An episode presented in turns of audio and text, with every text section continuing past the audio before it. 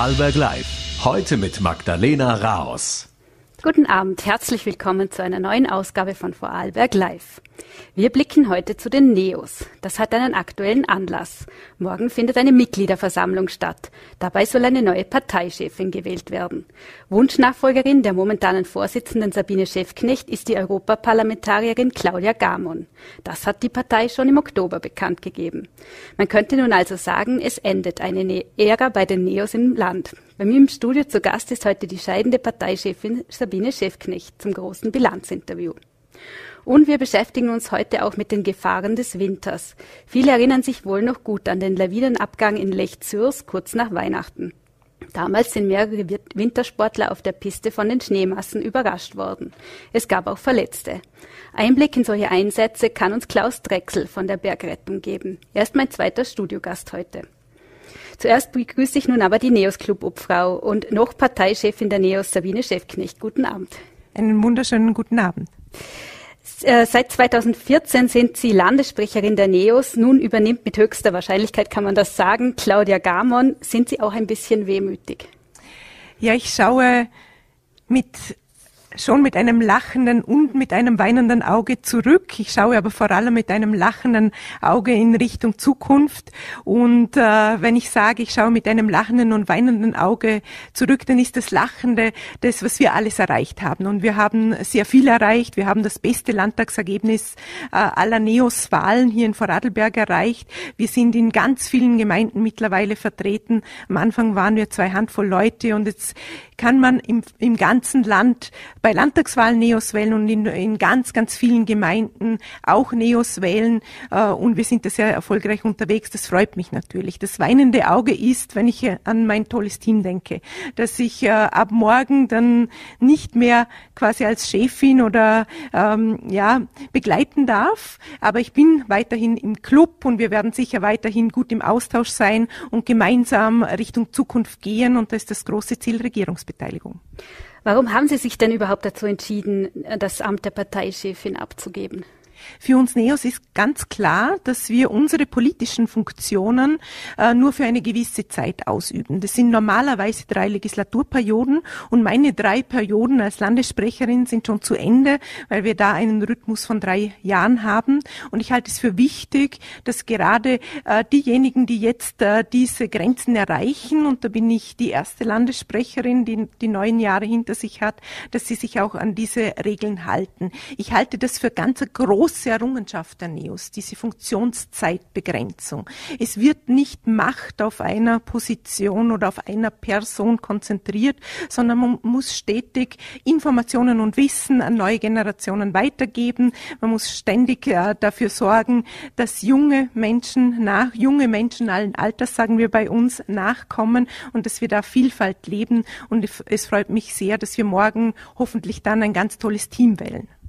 Äh, Sie sind jetzt weiterhin auch Clubobfrau der NEOS. Nächstes Jahr findet schon die Landtagswahl statt. Wollen Sie weiterhin Abgeordnete bleiben? Also ich bleibe jetzt äh, jedenfalls Abgeordnete und Clubobfrau im Landtag. Wie gesagt, wir stellen uns jetzt so auf, dass wir dann äh, breit und stark aufgestellt Richtung Landtagswahlen gehen können. Die Weichenstellungen dann Richtung Landtagswahl werden wir im Herbst, Winter heuer noch dann stellen und dann sehen wir weiter. Jetzt, dass sich die Parteispitze schon Ende letztes Jahres auf Gamon als neue Parteichefin festgelegt hat, hat auch parteiintern für Kritik gesorgt. Da meinte Hans Wiederin, Neos Mitglied der ersten Stunde, dass das undemokratische Vorgänge seien. Haben Sie mittlerweile mit ihm das Gespräch suchen können? Also es sind keine undemokratischen Vorgänge. Es ist ganz klar, es wird morgen gewählt. Äh, und ich habe letztes Jahr im Herbst gesagt, dass ich die Kandidatur von Claudia Gamon unterstützen werde, weil ich sie für die richtige Kandidatin halte. Ähm, ich glaube, es hat sich hier mehr um ein Missverständnis gehandelt. Ehrlich gesagt, es war ein besorgtes Mitglied, der das Gefühl hatte, äh, dass sich dann andere Kandidatinnen oder Kandidatinnen vielleicht nicht zur Wahl stellen. Äh, diese Sorge Sorge, glaube ich, braucht er nicht zu haben, weil alle, äh, die für diese Position in Frage kämen, auch hinter der Claudia stehen. Jetzt, wenn Sie auf die letzten Jahre zurückblicken, welche Ereignisse in Ihrer Karriere als Landessprecherin sind Ihnen denn besonders im Gedächtnis geblieben? Oh, da gibt's ganz viele, ganz viele tolle natürlich, wenn man an die Wahlen zurückdenkt und die, und die Wahlerfolge. Äh, das war der erste NEOS-Einzug in einen Landtag, war im Vorarlberg. Äh, wir haben sensationelle Ergebnisse auch erzielt, was die Europawahlen und die Nationalratswahlen betrifft. Also so immer wenn man quasi wieder einen Haken hinten dran machen durfte und, und, gewachsen ist, und das sind wir jedes Mal, dann war das natürlich ein ganz tolles Erlebnis. Und gleichzeitig möchte ich sind für mich persönlich die vielen Begegnungen mit Menschen das, was es für mich wertvoll gemacht hat. Und wenn ich im, im Vier-Augen- oder Sechs-Augen-Gespräch äh, Menschen zuhören durfte, hoffentlich auch Lösungen gefunden habe, wirklich unterstützen konnte, das sind für mich die Momente, wo ich dann äh, wirklich äh, nach Hause gehe und mich freue uh, und mir denke, gut, dass ich diesen Job mache. Und gut, dass ich diesen Job mache, das möchte ich noch ergänzen, ist es auch für das Thema Bildung im Land. Wissen, das ist eines meiner Herzensanliegen. Und ich freue mich sehr, dass, dass das auch jetzt weitergehen wird auf Clubebene, aber auch in der Partei, dass wir Kinder und junge Menschen unterstützen und dass wir zeitgleich auch Familie und Beruf, also die Vereinbarkeit von Familie und Beruf wirklich ganz vorne mit, mit dran stellen. Stichwort Bildung. Da muss es Sie ja auch sehr freuen, dass die Landesregierung jetzt auch wieder Schwung in die Einführung der gemeinsamen Schule der 10- bis 14-Jährigen bringen möchte. Halten Sie denn den Vorstoß für realistisch? Ja, der Vorstoß kam ja nicht von Landesregierungsseite, aber immerhin hat der Druck der Opposition oder der SP und, und von uns Neos hier genützt. Ähm, ein Schwünglein, würde ich sagen. Also ich spüre den großen Schwung noch nicht. Wir hätten gerne mehr, wir hätten auch gerne, dass es schneller geht. Aber immerhin, es ist Bewegung da und das ist wichtig, weil wir dann hoffentlich an Pilotprojekten auch sehen, wie erfolgreich gemeinsame Schule sein kann äh, und dann Schritt für Schritt weitergehen. Also man muss einmal der erste Schritt machen, der soll jetzt gemacht werden und das erkenne ich auch an. Jetzt, ähm, da sind ja Details noch offen. Ähm, für die Einführung einer Modellregion braucht es ja die Zustimmung von Eltern und Lehrern an den Schulstandorten. Wie könnte man da aus Neos Sicht jetzt am besten vorgehen? Ja, ich glaube, dass man nicht die Abschaffung des Gymnasiums vorne dran stellen darf. Und das macht die ÖVP viel zu oft. Ich glaube, dass man äh, Schule nicht nur der 10- bis 14-Jährigen denken muss, sondern Schule und Bildung der 6- bis 15-Jährigen im Schulbereich beziehungsweise der 3- bis 15-Jährigen, was die Bildung betrifft. Und das sieht man zum Beispiel in Hart ganz gut. Die gemeinsame Schule heißt ja da gemeinsame Schule der 6- bis 14-Jährigen. Es gibt nicht mit zehn Jahren diese Diskussion, äh, in, vor allem nicht in diesem Ausmaß, äh, in welche Schule gehe ich zukünftig. Es ist schlicht und einfach die Entscheidung, möchte ich weiter hier bleiben, weil es mir super gefällt, oder mache ich doch einen Wechsel. Und das kann auch gemeinsame Schule sein.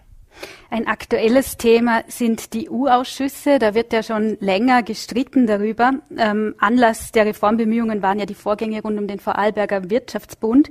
Wie steht es denn momentan um die Gespräche? Was, was können Sie uns da berichten aus Oppositionssicht? Ja, derzeit liegt ein Antrag der Opposition im Landtag. Das heißt, er wurde zugewiesen vergangenen Mittwoch und kommt jetzt in einen Ausschuss. Für diesen Ausschuss Ende Februar, Anfang März sind auch äh, Experten noch einmal und Expertinnen noch einmal geladen.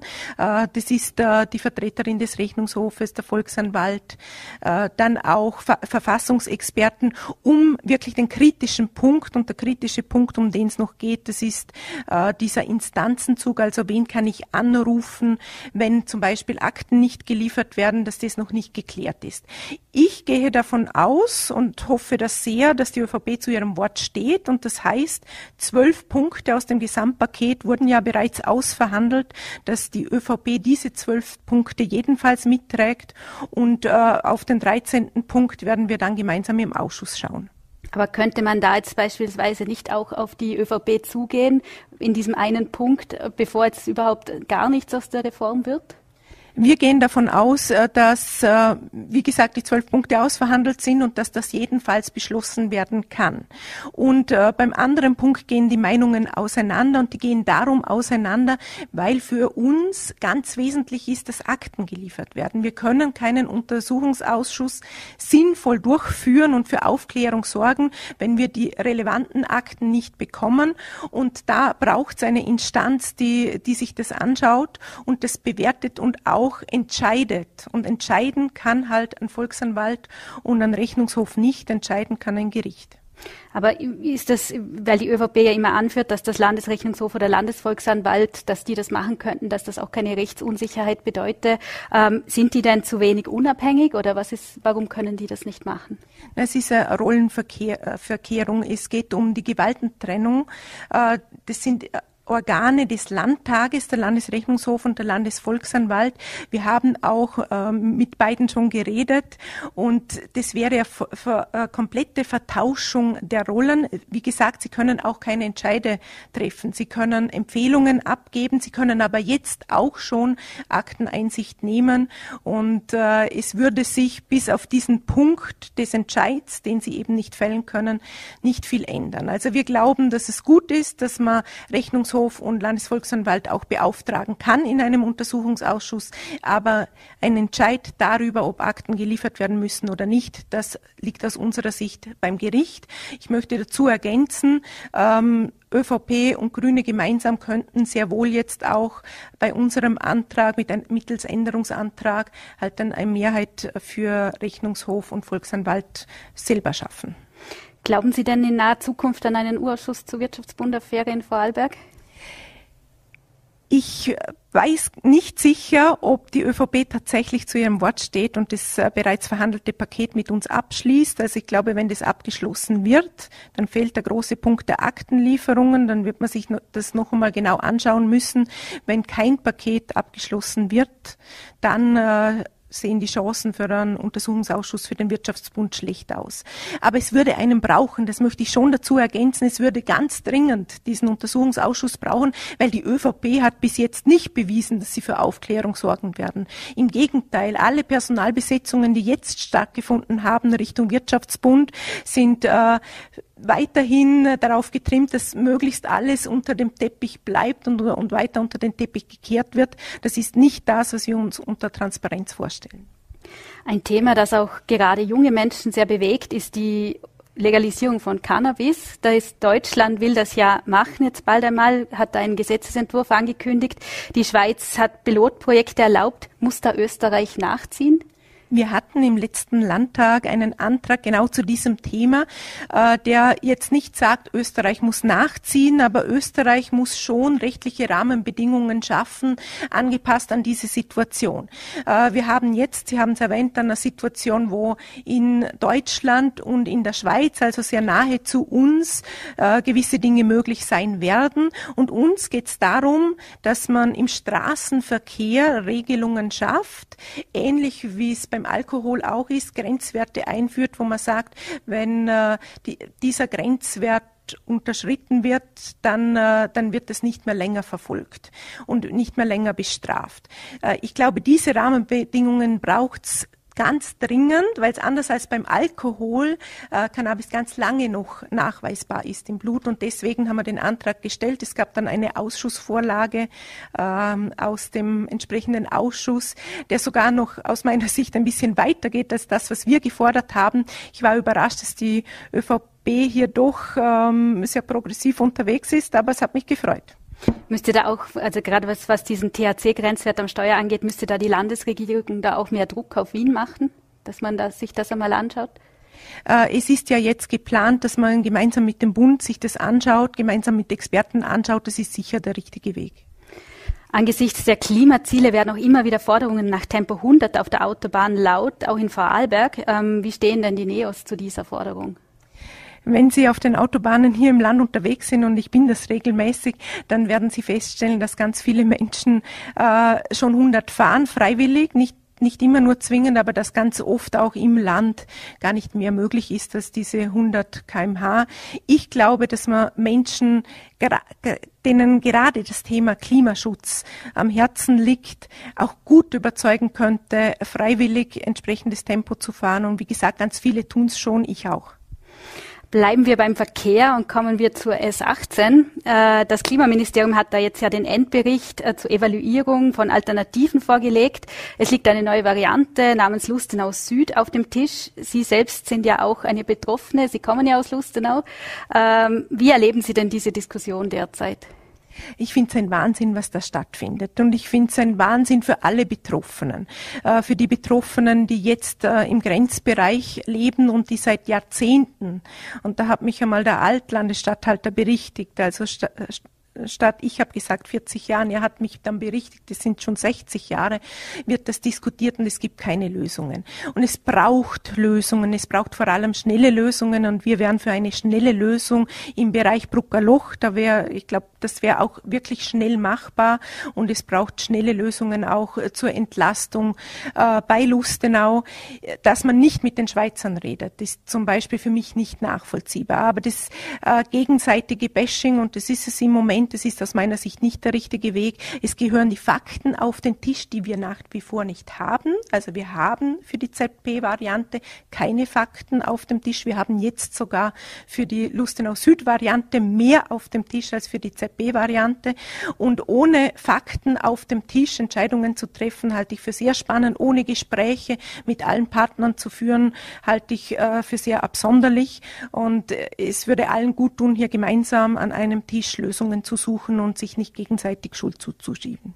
Welche Variante präferieren Sie denn für eine Entlastungsstraße? Ich bin da, ich sage es Ihnen ganz offen, sehr befangen, weil äh, die ZP-Variante direkt bei uns beim Haus vorbeigehen würde. Also äh, wir haben uns auch entschieden, dass drum das Thema nicht bei mir liegt. Ich halte es nicht für richtig, aus persönlicher Betroffenheit äh, politische Entscheidungen zu treffen und in diesem Fall bin ich befangen.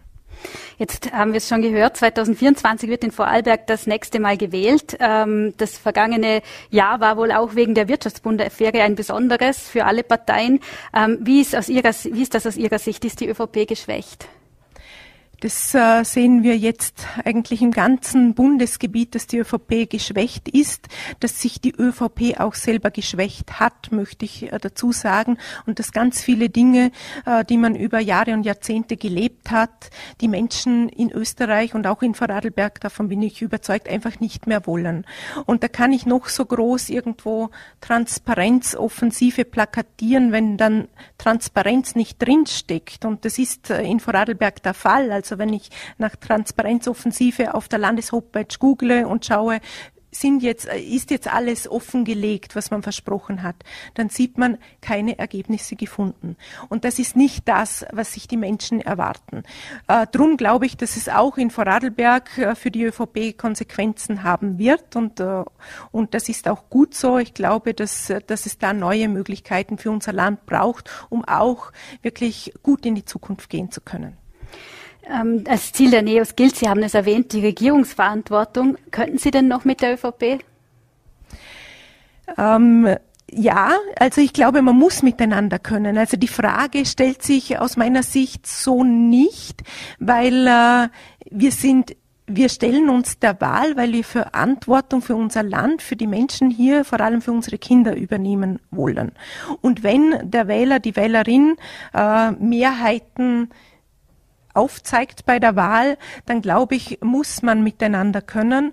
Und auf menschlicher Ebene, es war mir auch immer wichtig, äh, zwar inhaltlich sehr scharf zu kritisieren, das habe ich auch immer wieder gemacht, aber doch den Mensch zu sehen, der auch dahinter steckt und auf menschlicher Ebene miteinander umgehen zu können. Das war mir äh, wichtig. Ich hoffe, das ist auf der Gegenseite auch so. Und ja, ich, ich glaube, dass das möglich wäre.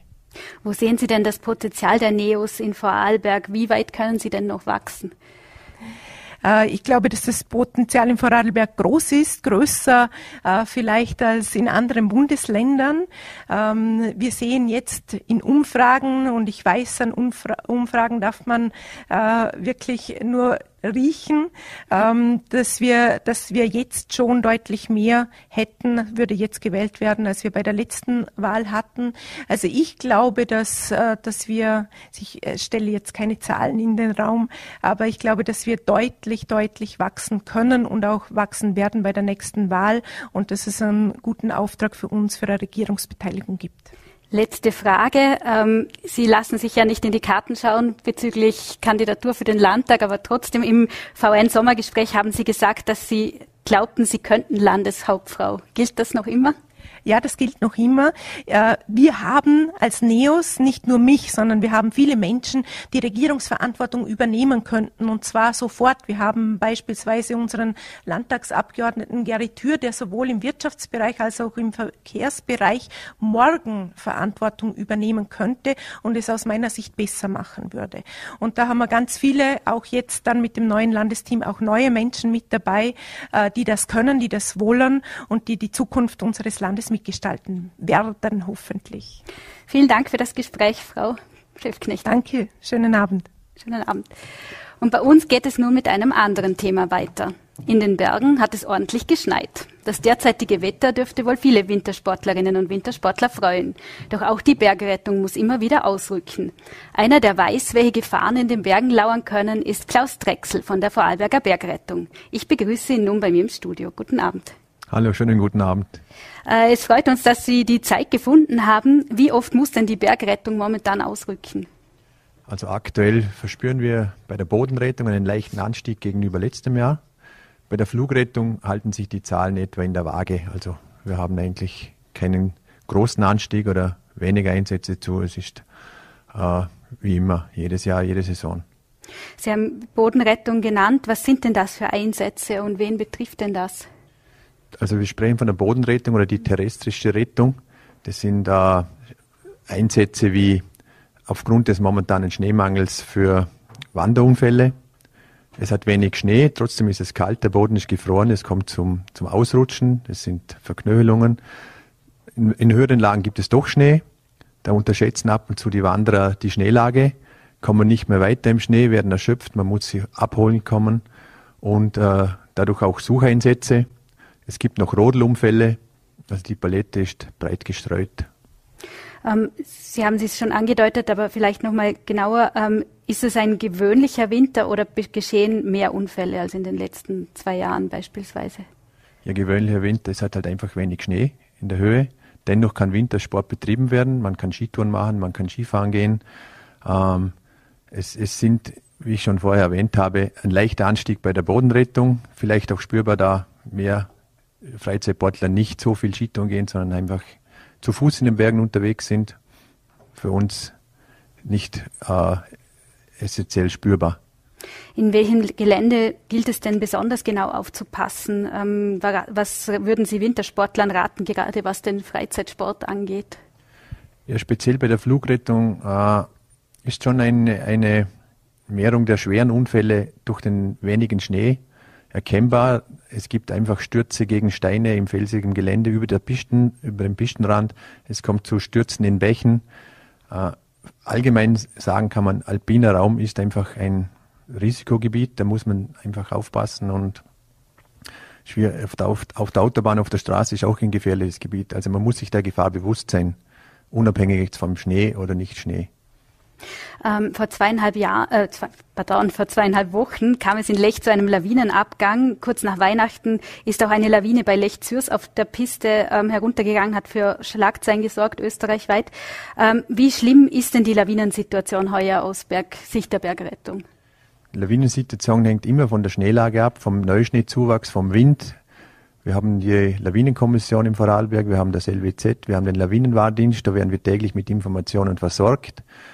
Ähm, Lawinen, Wind und Schnee ist der Baumeister der Lawinen. Es kann auch trotz wenig Schnee zu Lawinenabgängen kommen.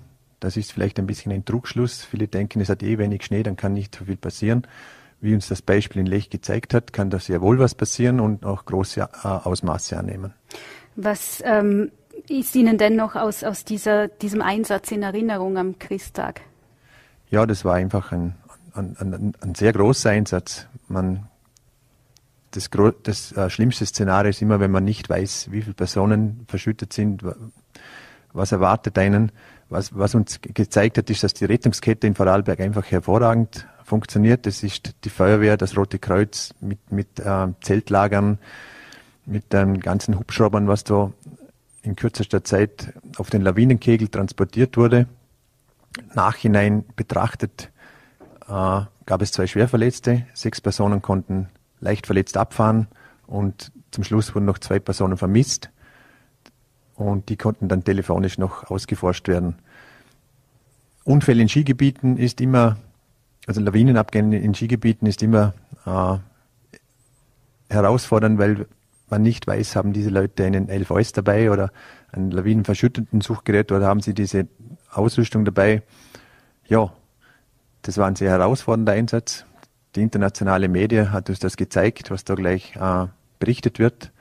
Und Gott sei Dank noch, abgesehen von den zwei Schwerverletzten, glimpflich ausgegangen.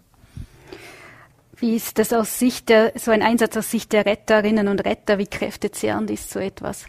Es ist jeder Einsatz kräftezehrend. Ähm, ich sage das immer, in jedem Einsatzstart herrscht Chaos und die Kunst von einem Einsatzleiter oben ist das Chaos so schnell wie möglich in den Griff zu bekommen und, und seine Rettungskräfte äh, essentiell und, und, und qualitativ gut einzusetzen. Äh, das, ist, das war natürlich ein großer Einsatz, wo verschiedenste Einsatzkräfte am Werk waren und da geht es für einen Einsatzleiter schon, alles zu koordinieren und, und ja, die Herausforderung lag wirklich in der Ko Koordination und Organisation der ganzen Einsatzkräfte. Der Fall hat damals ja auch schockiert, weil eine Skipiste betroffen war. Sie haben es erwähnt. Ähm, passiert denn so etwas häufig oder konzentrieren sich die, Ihre Einsätze eher auf das freie Gelände? Oder kann man das überhaupt so pauschal sagen? Pauschal sagen, das ist schwierig. Äh, die Natur und der Winter, das ist unberechenbar. Der Mensch versucht immer das Menschenmöglichste, um solche Katastrophen zu vermeiden. Gelingt einfach nicht immer. Und ja, ist eine schwierige Antwort zu befragen. Braucht es auch ähm, mehr Sensibilisierung, gerade bei Freizeitsportlern? Ähm, wissen die Menschen ausreichend Bescheid und sind auch entsprechend ausgerüstet? Ja, da gibt es ja verschiedenste Informationsstellen und Informationsquellen. Wir von der Bergrettung haben das auf unserer Homepage oben, die ganzen Tourentipps, Freizeittipps. Äh, ich sage immer, ich appelliere immer an die Vernunft der Menschen. Wenn es Ackerplanung und Starkregen hat, dann fahre ich auch nicht mit 200 auf der Autobahn. Das muss man halt einfach, ja, die Natur ist äh, eine wunderschöne sagen wir mal, Spielplatz ist ein blöder Ausdruck, aber ein wunderschönes Gelände zum sich aufhalten, aber man muss sich halt ständig der, der alpinen Gefahren bewusst sein, sei es Sommer, sei es Winter, sei es im Herbst, sei es im Frühling. Und wenn ich mich da halt darauf vorbereite, mit einer schönen oder richtigen Tourenplanung, mit der richtigen Ausrüstung, im Winter noch mit dem Lawinenlagebericht und mich das äh, grundlegend informiere, dann bin ich einmal gut gewappnet. Was sollte man denn als Ausrüstung dabei haben? Also im Winter sprechen wir von der sogenannten Notfallausrüstung. Das ist ein LVS, eine Lawinenschaufel, eine Sonde, ein Handy, ein Erste-Hilfe-Paket, ein Biwaksack und dann gibt es noch die ganzen äh, speziellen, speziellen Ausrüstungen wie Lawinen-Airbag. Äh, ja, aber ich sage immer wieder, das sind alles Hilfsmittel zum Nichtsterben. Also ich bin durch das nicht gefeit, zum, in eine Lawine zu kommen oder zu meinem Unfall erleben. Das muss ich mir immer bewusst sein. Jetzt ähm, haben Sie es auch schon erwähnt, vor kurzem war ja der Schneemangel auch ein Thema. Da erinnern wir uns alle an die Bilder von schmalen weißen Kunstschneebändern in grüner Umgebung. Ähm, hat das auch, wie gefährlich sind solche Situationen? Ich kann es nur wiederholen. Es ist jeder Mensch für sich, jeder Skifahrer, jeder Freizeitsportler für sich selber ver verantwortlich. Natürlich sagt es einem der Menschenverstand, wenn ich neben der Piste Fels und Steine habe, dann gibt es äh, einfach wenig Sturzraum und wenig Schnee und ja, ich glaube. Äh, vielleicht noch abschließend eine persönliche Frage. Warum haben Sie sich eigentlich dazu entschieden, sich bei der Bergrettung zu engagieren und was braucht es für diese Tätigkeit? Was muss man da mitbringen? Ich glaube, es geht, ich darf es für alle Bergretter oder für jeden hm, Ehrenamtlichen im Land, sei es Feuerwehr, Rotes Kreuz, sprechen. Es ist einfach das Engagement, seinen Mitmenschen zu helfen oder einfach zu, zu unterstützen. Menschen, die in Not geraten, Hilfe zu leisten. Und bei mir ist es halt die Passion zu den Bergen. Da, da fühle ich mich wohl und da bewege ich mich gern und da fühle ich mich sicher oder meine mich sicher zu bewegen. Das war eigentlich mein Entschluss, zum, zu, zur Bergrettung zu gehen und mich da zu bewerben. Ähm, und ja, wir sind ständig auf der Suche nach neuen Mitgliedern. Mitbringen sollte man Interesse für die Berge, Hilfsbereitschaft, Empathie äh, und äh, natürlich gibt es dann spezielle Anforderungen, wo man auf der Homepage nachlesen kann, sei es beim Klettern, beim Skitouren. Und wenn man diese Grundvoraussetzungen erfüllt, dann kann man die Ausbildung bei der Bergrettung starten. Herr Drechsel, vielen Dank für den Besuch bei uns im Studio. Ich danke auch. Damit sind wir am Ende der Sendung angekommen. Vielen Dank, dass Sie mit dabei waren. Ich wünsche Ihnen ein schönes und erholsames Wochenende. Unsere nächste Ausgabe von Vorarlberg Live können Sie am Montag wieder mitverfolgen. Sie finden uns wie immer bei Voll.at, VNAT und Ländle TV. Machen Sie es gut, bleiben Sie gesund. Bis zum nächsten Mal.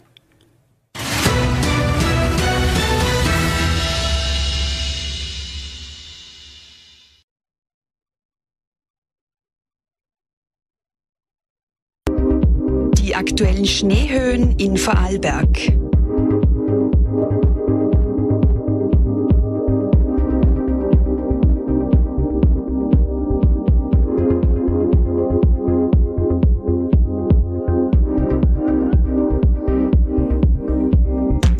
Diese Sendung wurde Ihnen präsentiert von Vorarlberg Tourismus.